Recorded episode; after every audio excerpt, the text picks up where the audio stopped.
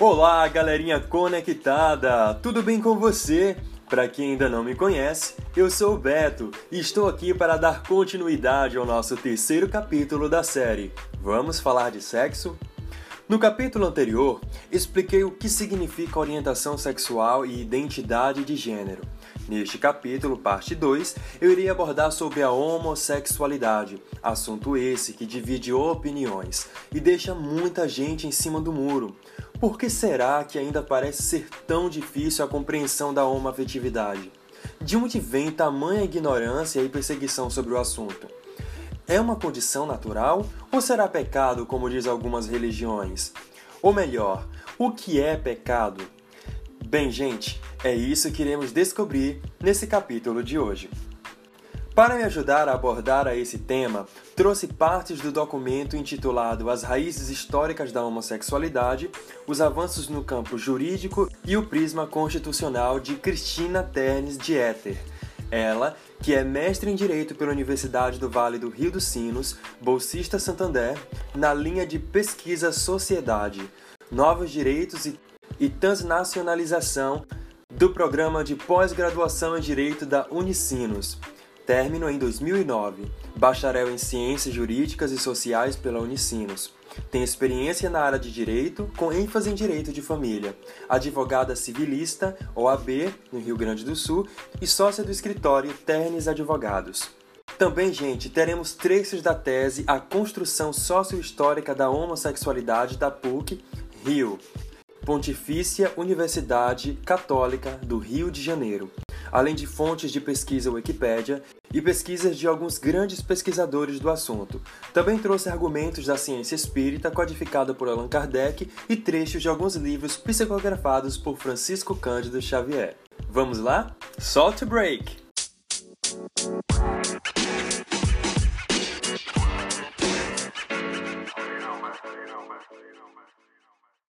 Bem, gente, depois de entendermos o que é identidade de gênero e compreender o que é orientação sexual, entremos agora em um assunto que merece ser refletido com toda a atenção, pois a nossa compreensão do assunto tem se tornado um ato de violência cruel e impiedoso aos que são submetidos desde ao longo da história da humanidade a homoafetividade.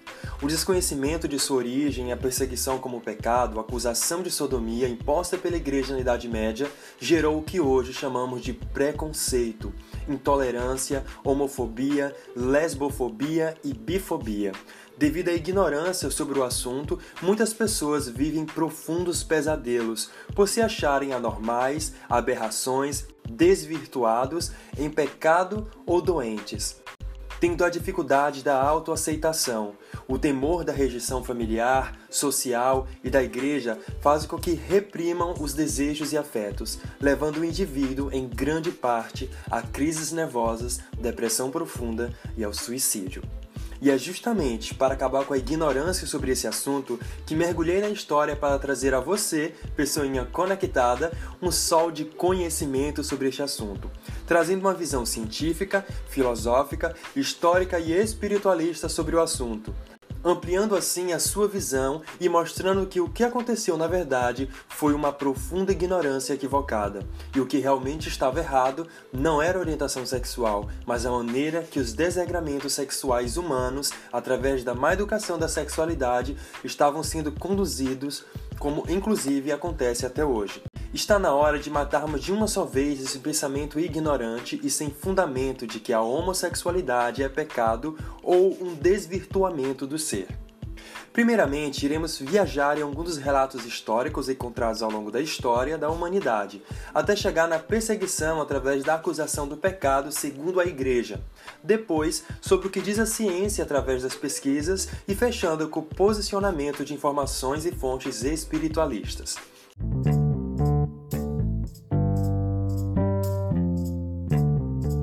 A palavra homossexual é um híbrido do grego e do latim, com o primeiro elemento derivado do grego homos, mesmo, não relacionado com o latim homo de homem, como em Homo sapiens, conotando, portanto, atos sexuais e afetivos entre membros do mesmo sexo. Incluindo as lésbicas. No contexto da sexualidade, lésbica se refere à homossexualidade feminina. A palavra lésbica é derivada do nome da ilha grega de Lesbos, onde a poetisa Safo escreveu amplamente sobre o seu relacionamento emocional com mulheres jovens, o adjetivo homossexual descreve comportamento, relacionamento, pessoas, orientações e etc. A formação adjetiva significa literalmente mesmo sexo, sendo um híbrido formado a partir de grego homo, uma forma de homos mesmo, e sexual do latim medieval, sexualis, do latim clássico, sexo. Alguns especialistas recomendam evitar completamente o uso do termo homossexual, devido à sua história clínica e porque a palavra se refere apenas a um tipo de comportamento sexual em oposição aos sentimentos românticos e, portanto, tem uma conotação negativa. Ao longo da história da humanidade, os aspectos individuais da homossexualidade foram admirados ou condenados de acordo com as normas sexuais vigentes nas diversas culturas e épocas em que ocorreram, tendo grande influência vindo do judaísmo. Nos povos antigos, a homossexualidade era encarada como uma normalidade, talvez até mais do que isso, pois representavam a evolução da sexualidade. A homossexualidade estava presente tanto na Grécia quanto no Império Romano e recebia o nome de pederastia, termo esse utilizado para designar o relacionamento erótico entre o homem e o menino. Atualmente, o termo é utilizado para designar não somente o relacionamento erótico entre um homem e um rapaz, mas também qualquer relação homossexual masculina. A pederastia na Grécia Antiga era vista sobre vários prismas, dependendo da situação. Entretanto, o que mais se destaca é a pederastia inserida na educação dos jovens rapazes, pois entendiam que a prática da pederastia institucionalizada era necessária para o desenvolvimento da masculinidade dos adolescentes. Dessa forma, os meninos, pertencentes às famílias nobres, quando se tornavam adolescentes, eram encaminhados aos cuidados de homens mais velhos considerados sábios e guerreiros, que passariam conhecimento aos rapazes, esses chamados de efebos. Nesse sentido, era uma honra para os meninos serem escolhidos por esses homens mais velhos, chamados de perceptores, que assumiam o papel de mestres, preparando-os para a vida pública. Assim, os adolescentes serviam de mulher, entre aspas, aos seus educadores, não obstante somente o polo ativo da relação, que era valorizado e apenas a homossexualidade masculina que era aceita. Como se pode perceber, tratava-se de pedofilia. Outro ponto a ser destacado é o fato de que na cidade de Esparta, o amor entre dois homens não era visto como uma anomalia. Ao contrário, era estimulado pelas forças militares, pois entendiam que um soldado homossexual, ao ir para a guerra, lutaria com muito mais bravura do que um soldado heterossexual, tendo em vista que estariam lutando não só pelo seu povo, mas também pelo seu amado. Posicionamento esse contrário ao preconceito contemporâneo que faz distinção entre os soldados heterossexuais dos homossexuais, como se os últimos não tivessem capacidade de lutar tão bem quanto os primeiros, pelo fato de ter uma orientação sexual diferente. Portanto, no mundo antigo, a homossexualidade era vista como uma necessidade natural, considerada um verdadeiro privilégio dos bem-nascidos, entre aspas. Já a heterossexualidade não recebia tanta importância, uma vez que estava somente associada à procriação. A homossexualidade também se encontrava presente no Império Romano e, assim como na Grécia, era encarada com naturalidade, mas ao invés de receber o nome de pederastia, era chamado de sodomia. Era tão comum a visão do relacionamento homossexual na Grécia que havia alguns mitos na mitologia grega, inclusive de Zéfiro, ou deus Zéfir, deus do vento do oeste, que se apaixona por Jacinto, um belo atlético príncipe espartano. Zéfiro ele namorou-se de Jacinto e cortejou tal como o deus Apolo. Ambos competiram pelo seu amor que veio a escolher Apolo, fazendo que Zéfiro enlouquecesse de ciúmes. Mais tarde, ao surpreendê-los praticando o lançamento do disco, Zéfiro soprou uma rajada de vento sobre eles, fazendo com que o disco golpeasse Jacinto na cabeça e caindo morto. Apolo se sentiu tão culpado por sua morte que prometeu que Jacinto viveria para sempre com ele na memória do seu canto. Sua lira celebrá-lo-ia, seu canto entoaria a canção de seu destino e ele se transformaria numa flor. Assim, o sangue de Jacinto que manchara a erva transforma numa flor de um colorido mais belo que a púrpura tíria, uma flor muito semelhante ao lírio, porém roxa. Nela foi gravada a saudade e o pesar de Apolo. A flor carrega seu nome e renasce todas as primaveras, relembrando seu destino. A flor mencionada não parece ser o jacinto moderno conhecido. Talvez se trate de alguma espécie de íris de esporinha ou de amor perfeito. Que lindo, gente, apesar de ser trágico, né? Já na África, embora muitas vezes ignorada ou suprimida pelos exploradores europeus e colonialistas, a expressão homossexual na África nativa também esteve presente e tomou uma variedade de formas. Os antropólogos Stephen Murray e Will Roscoe relataram que mulheres do Lesoto envolviam-se em relações de longo prazo e eróticas, chamadas motswali. Evans Pritchard também registrou que guerreiros Andes, no norte do Congo, rotineiramente assumiam jovens amantes do sexo masculino entre as idades de 12 e 20 anos, que ajudavam com as tarefas domésticas e praticavam sexo intercrucial com seus maridos mais velhos. Um tipo de ato sexual sem penetração, tendo o membro lubrificado entre as coxas do outro. Talvez daí surja aquele termo, né? Fazer entre as coxas. A prática já havia morrido no início do século XX, depois de os europeus conquistarem um controle de países africanos, mas foi relatada para Evans Pritchard pelos anciões com quem ele falou durante sua pesquisa. O primeiro registro de um casal homossexual na história é geralmente considerado de Hanumotep Ninkahanam, um casal egípcio do sexo masculino que viveu por volta de 2400 anos antes de Cristo. O par é retratado durante um beijo, a mais íntima pose na arte egípcia, ao lado de seus descendentes.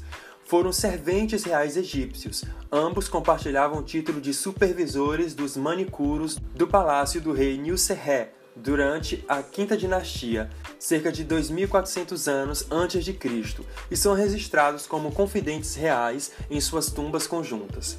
Especula-se que eles representam o primeiro registro de união homossexual da história. As tumbas dos manicuros foi descoberta pelo arqueólogo Ahmed Moussa em 1964 na necrópole de Saqqara, Egito, e é a única naquele sítio onde são mostrados homens se abraçando e de mãos dadas.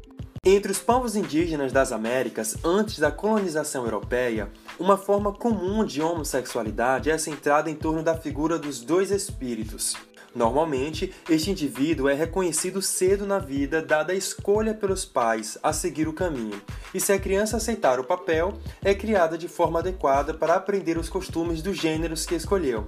Se essa criança ela fosse menino e escolhesse ser menina, seguiria o seu caminho nas diretrizes femininas. Se mesmo sendo menina escolhesse ser menino, ela seguiria os seus costumes através dos segmentos masculinos.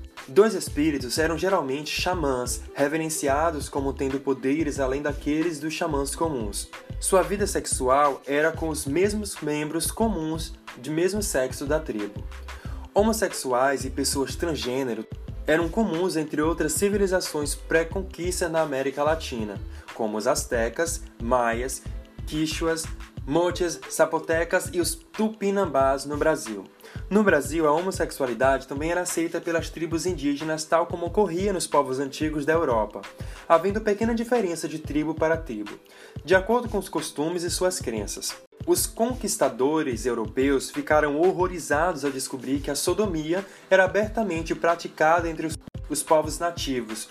Os europeus tentaram acabar com as berdaches, como os espanhóis chamavam a prática dos dois espíritos através de penalidades severas, com a execução pública onde a pessoa era queimada e rasgada em pedaços por cães, sendo que este cenário somente foi modificado com a influência da moral judaico-cristã, que acarretou na perseguição da prática homossexual no país, trazendo penalidades desumanas.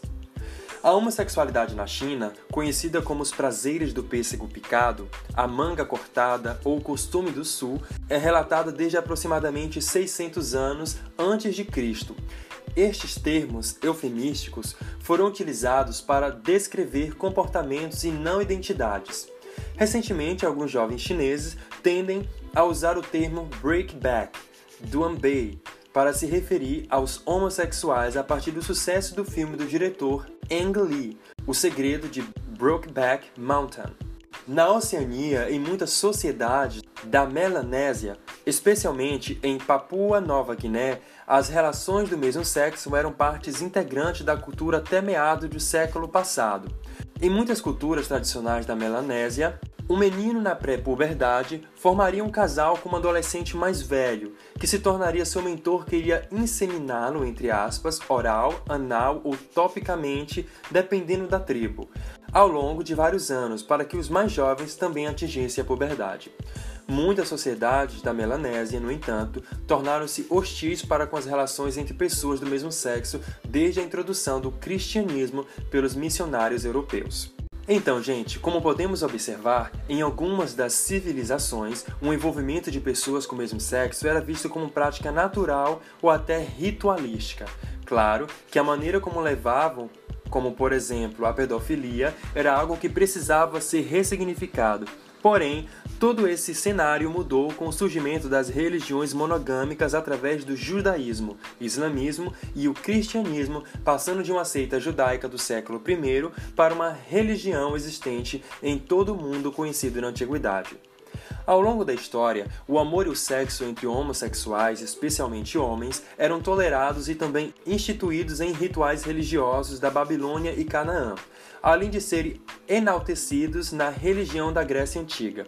Historiadores confirmam que há indícios de que os exércitos de Tebas e de Esparta possuíam unidades formadas por pares de amantes homossexuais que às vezes oficiavam sacrifícios a Eros, deus do amor, antes de se engajarem em combate.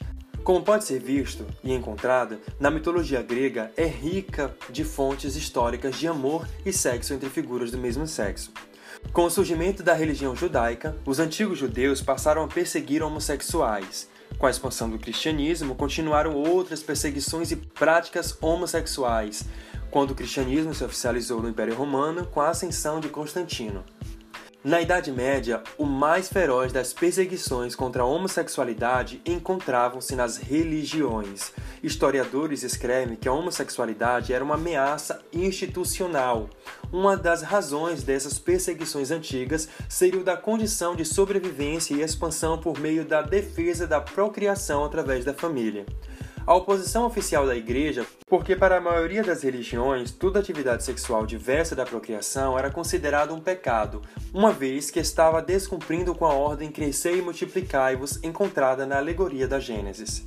Isto é, a relação sexual praticada apenas como fonte de prazer, ainda que entre duas pessoas que se amavam, era vista como uma transgressão à ordem natural.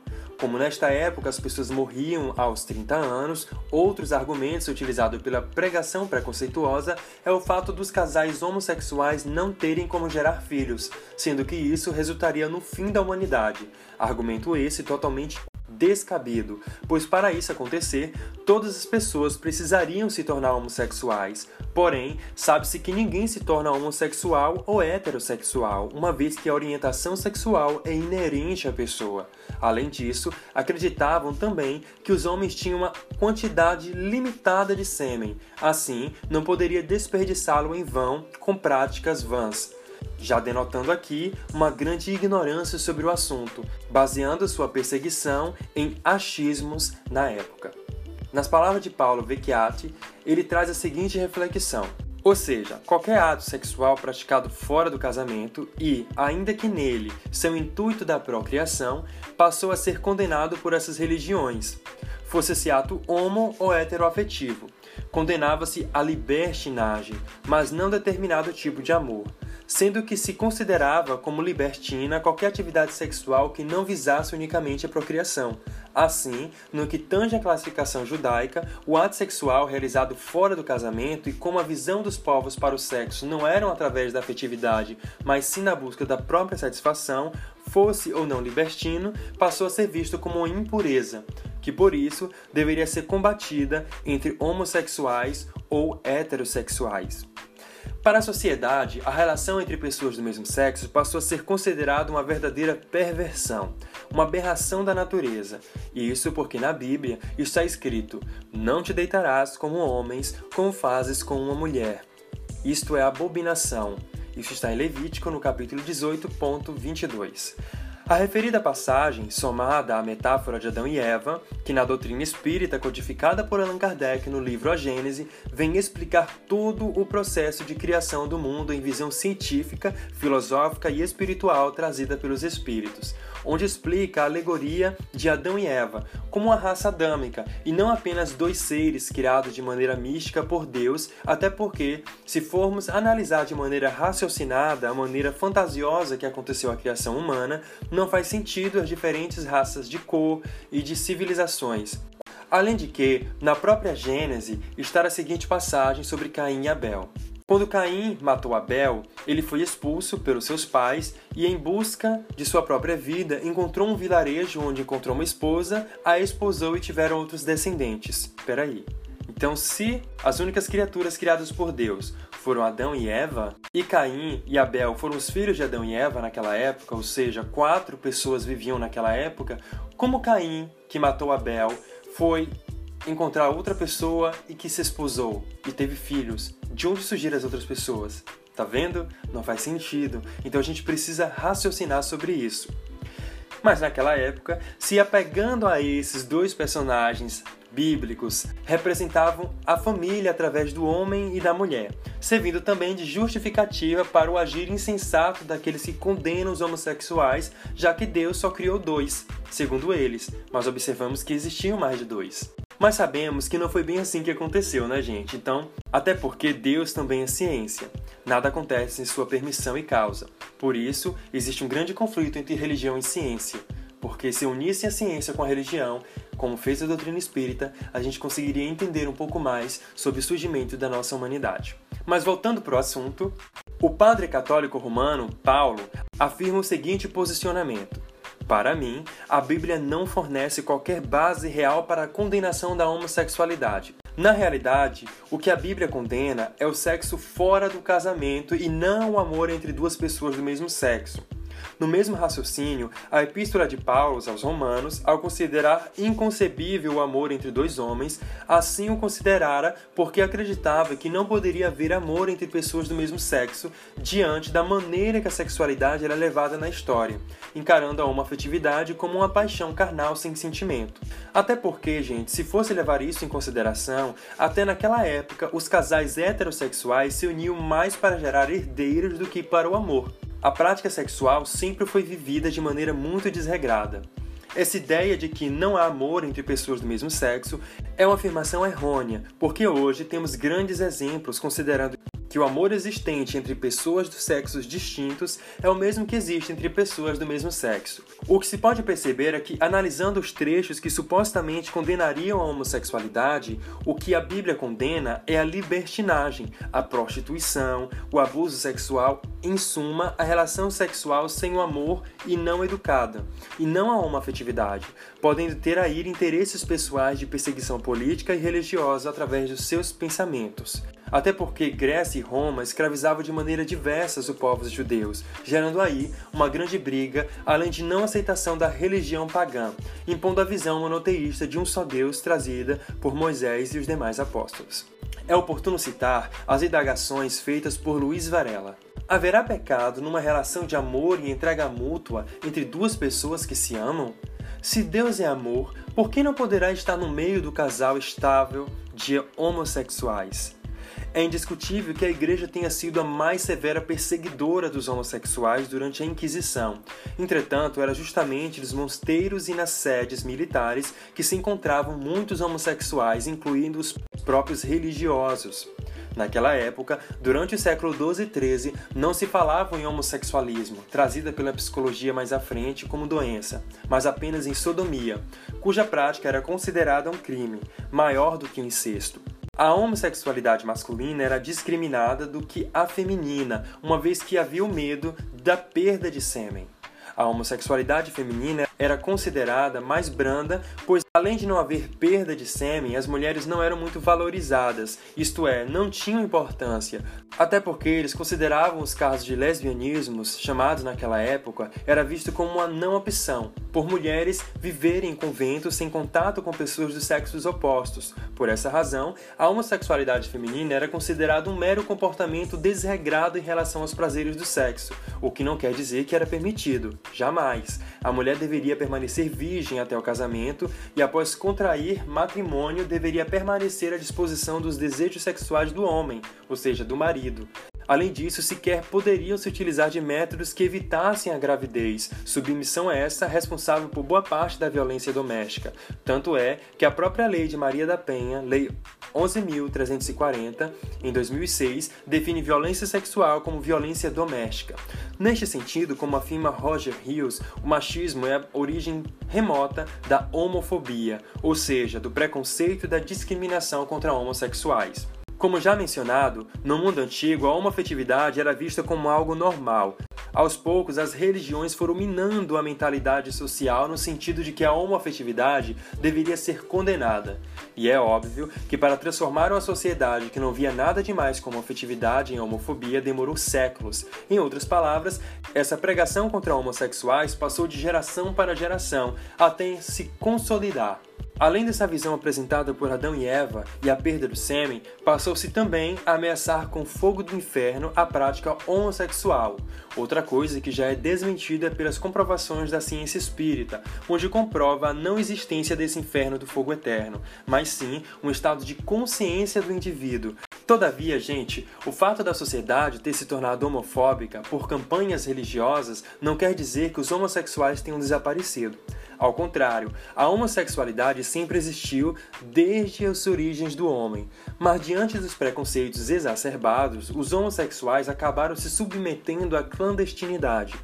Durante os anos de 1348 a 1350, que foram marcados pela peste negra, resultando na morte de milhares de pessoas, os chefes de estados, influenciados pelos religiosos, associaram a peste à homossexualidade, às condutas sexuais tidas por imorais como também fizeram com o surgimento da AIDS em 1981.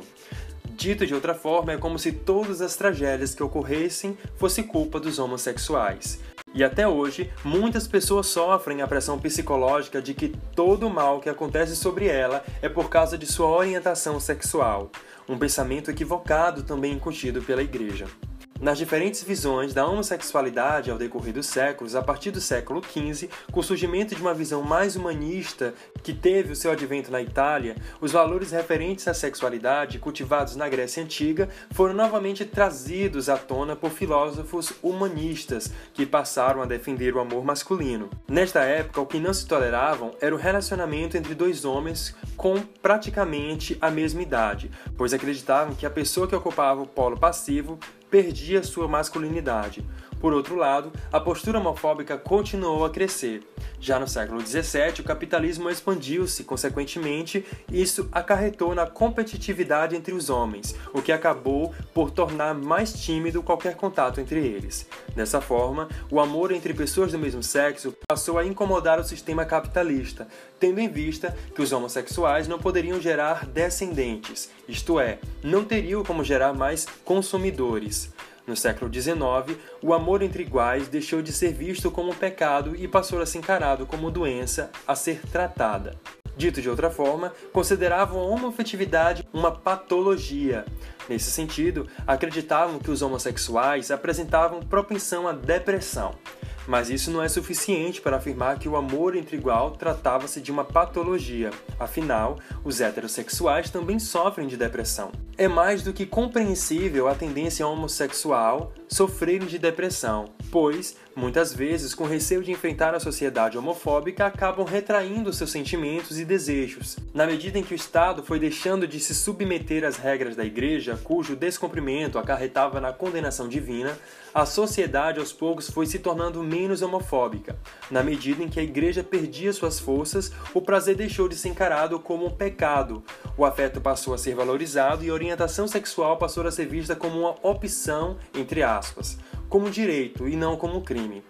A partir da segunda metade do século XX, com a chamada pós-modernidade, foi abrindo espaço para a valorização da família, onde cada um de seus membros passa a ser tratado com dignidade. Essa visão humanista evoluiu ao respeito às diferenças, aos diversos arranjos familiares que foram surgindo resultado não apenas no direito de família, mas no direito das famílias. O período pós-moderno no qual se vive vem contestando posturas negativas em relação à homossexualidade. Ou seja, cada vez mais atitudes como a agressão, a falta de respeito, o preconceito estão sendo consideradas inaceitáveis. Aos poucos, o movimento de liberação sexual começou a conquistar o seu espaço e a sua voz, e a sua voz passou a ser ouvida. Vale lembrar que a expressão gay, que acabou de se transformando no termo de identificação de homossexuais femininos e masculinos, está relacionada ao colorido, ao ser, ao descobrir-se ser. Por essa razão que nos Estados Unidos utiliza-se a expressão to get out of the closet, que significa saindo do armário. A partir daí, os homossexuais foram à luta pelos reconhecimentos de seus direitos, bem como o direito pelo respeito de seus sentimentos, buscando sua identidade. No ano de 1974, a homossexualidade ainda era considerada uma doença. Somente nesse ano que o homossexualismo, como era chamado, deixou a lista de doenças mentais pela Associação Americana de Psiquiatria, recebendo nova nomenclatura, homossexualidade. Entretanto, apenas em 1993 é que o homossexualismo deixou de integrar a classificação internacional de doenças, sendo que a Organização Mundial de Saúde, OMS, passou a considerar a homossexualidade algo inerente à sexualidade humana, bem como a heterossexualidade. Com efeito, nenhuma pessoa escolhe ser homo, hétero ou bissexual. As pessoas simplesmente se descobrem de uma forma ou de outra. Não há escolha. Mesmo porque, se a opção houvesse, certamente as pessoas optariam pela orientação mais fácil de ser vivida, qual seja aquela que não sofre com preconceito social, ou seja, a heterossexualidade.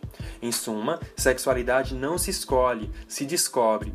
Embora não se tenha conhecimento da origem da homossexualidade, se genética, biológica ou social, o fato é que não se trata de uma opção livre. Ninguém quer escolher ter orientação sexual que leve à discriminação. Além disso, esta busca incessante pela origem da homossexualidade consiste num preconceito, pois ninguém se preocupa em investigar a origem da heterossexualidade. Apesar da proliferação da AIDS nos anos 80 ter sido utilizada pelos homofóbicos como resultado da homossexualidade, ainda assim, esta repressão foi amenizada somente na década seguinte, através do advento de um pensamento mais humano, resultante da Constituição Federal de 1988. Em linhas gerais, percebe-se que aos poucos a sociedade está tornando-se menos homofóbica, justamente por compreender que a homossexualidade é apenas a orientação sexual da pessoa.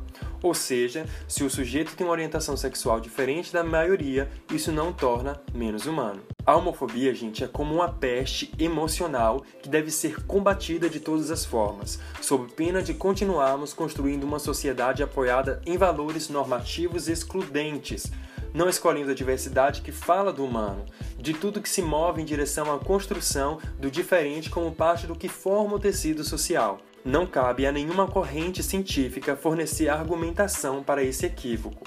Os grupos religiosos já constroem argumentações suficientes para nos horrorizarmos com essa prática da homofobia, sendo a maioria de suas argumentações totalmente destituídas de qualquer valor e crédito, já que muitas ideias foram incutidas por achismos, mesmo que olhemos pela questão moral.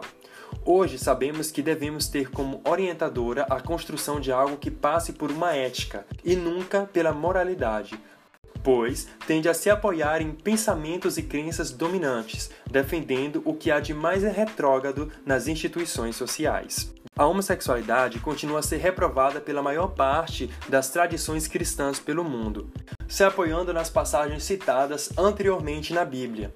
Juntamente com os valores e costumes, surgem as exclusões que são precedidas por preconceitos. As pessoas costumam encarar o diferente, o incomum, entre aspas, com certa desconfiança. Nesse sentido, a relação heterossexual é considerada normal, porque está historicamente associada à formação da família, isto é, pai, mãe e filhos. Ou seja, já está estabelecido o que é certo, entre aspas, e o que se deve fazer. passando por cima muitas vezes da essência das pessoas que não raramente sofrem em razão de seus desejos não estarem de acordo com a visão aceita pela sociedade.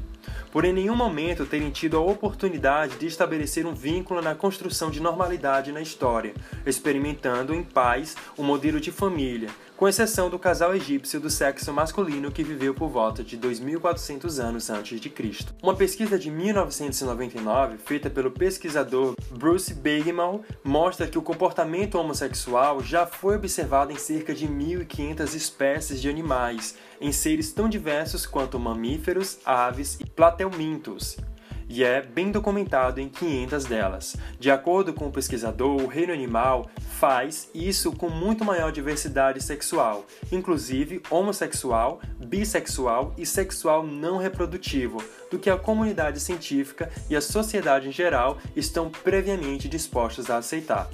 A pesquisa atual indica que várias formas de comportamento sexual homossexual são encontrados em todo o reino animal. Uma nova revisão feita em 2009 das pesquisas já existentes mostrou que o comportamento homossexual é um fenômeno quase universal no reino animal comum em várias espécies. Esse tipo de comportamento sexual é mais registrado em espécies sociais, de acordo com o que disse o geneticista Simon Levy em 1996.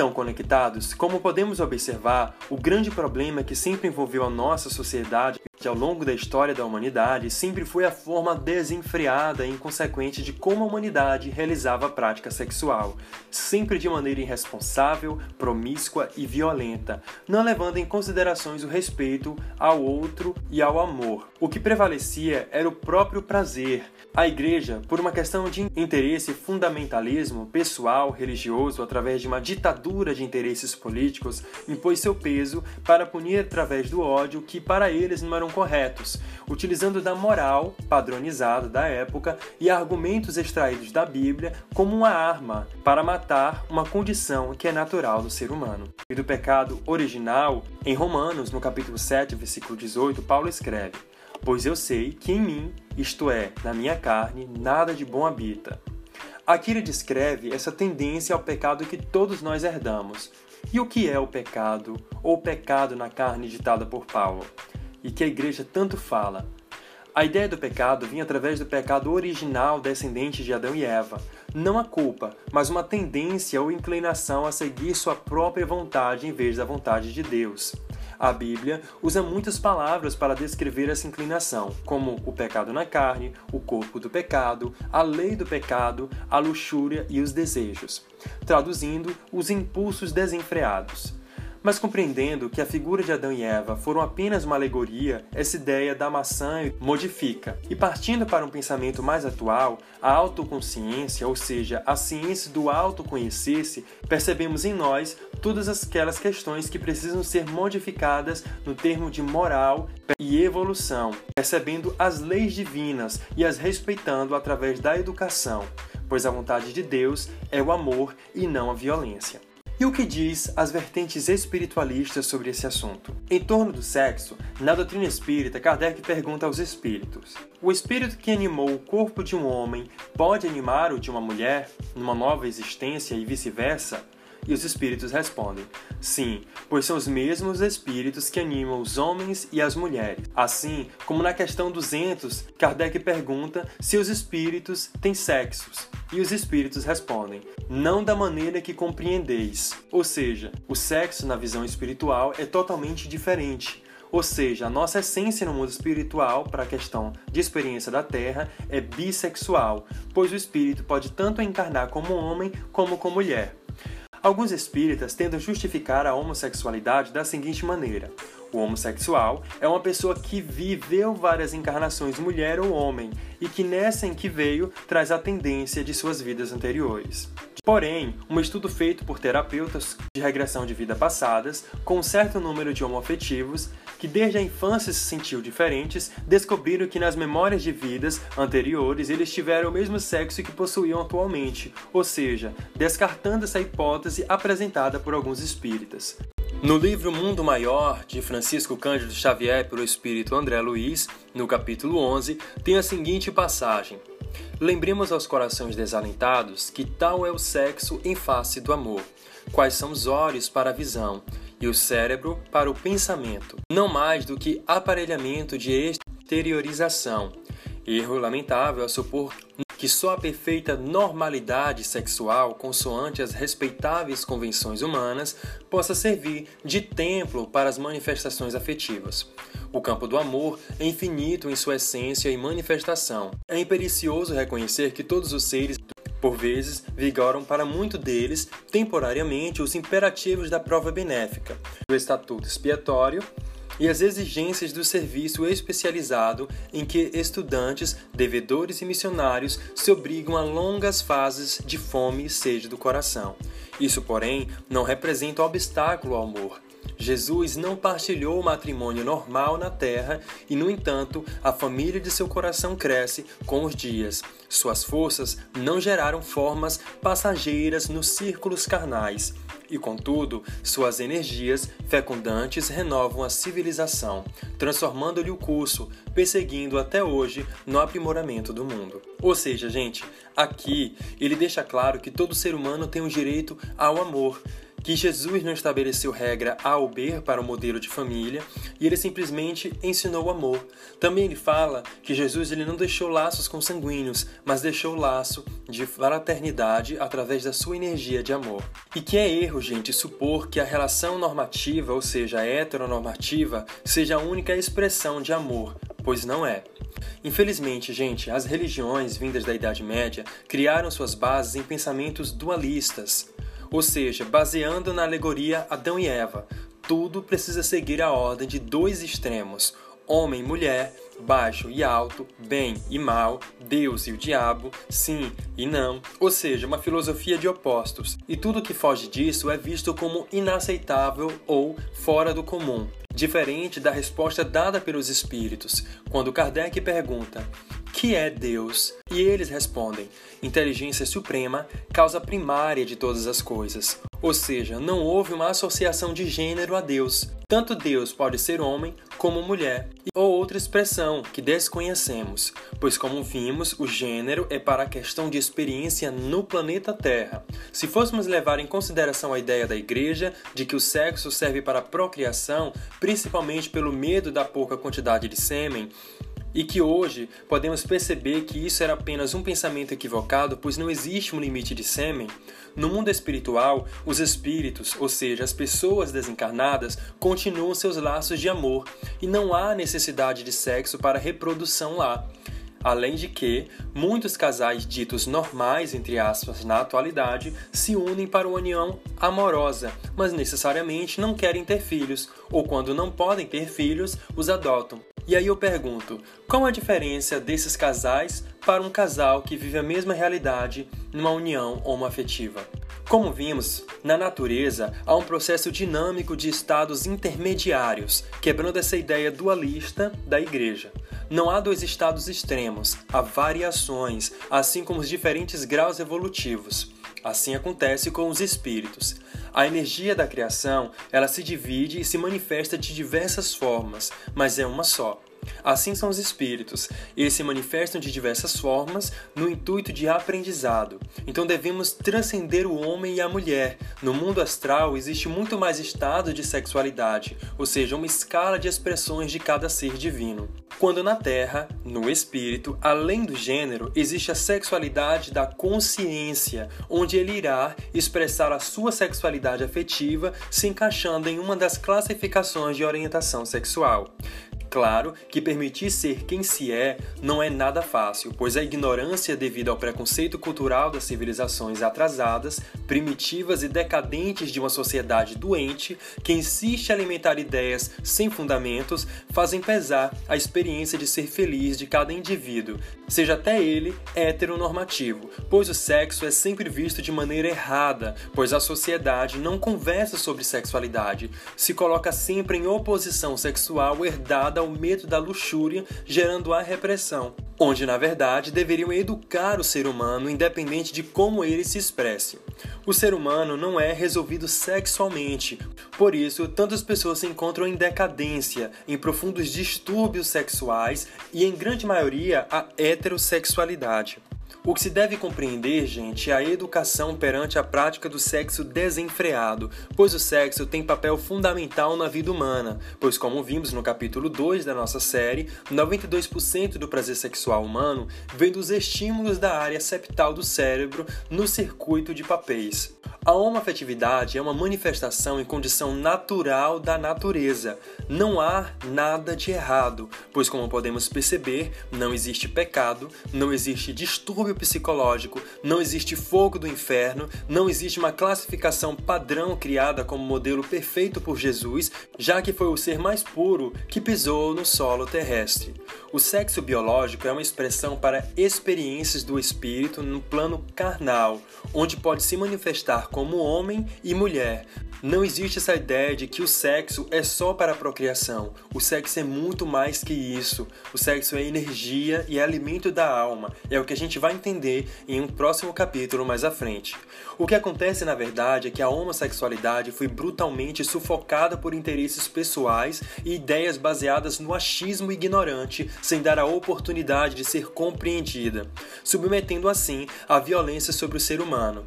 O que precisamos fazer é lutar para acabar com a ignorância imposta por ideias preconcebidas sem fundamentos e a educar o ser humano sobre sua responsabilidade na sexualidade pura e iluminada, pois foi o que as religiões não conseguiram realizar naquela época, fazendo que a homoafetividade virasse algo anormal na sociedade.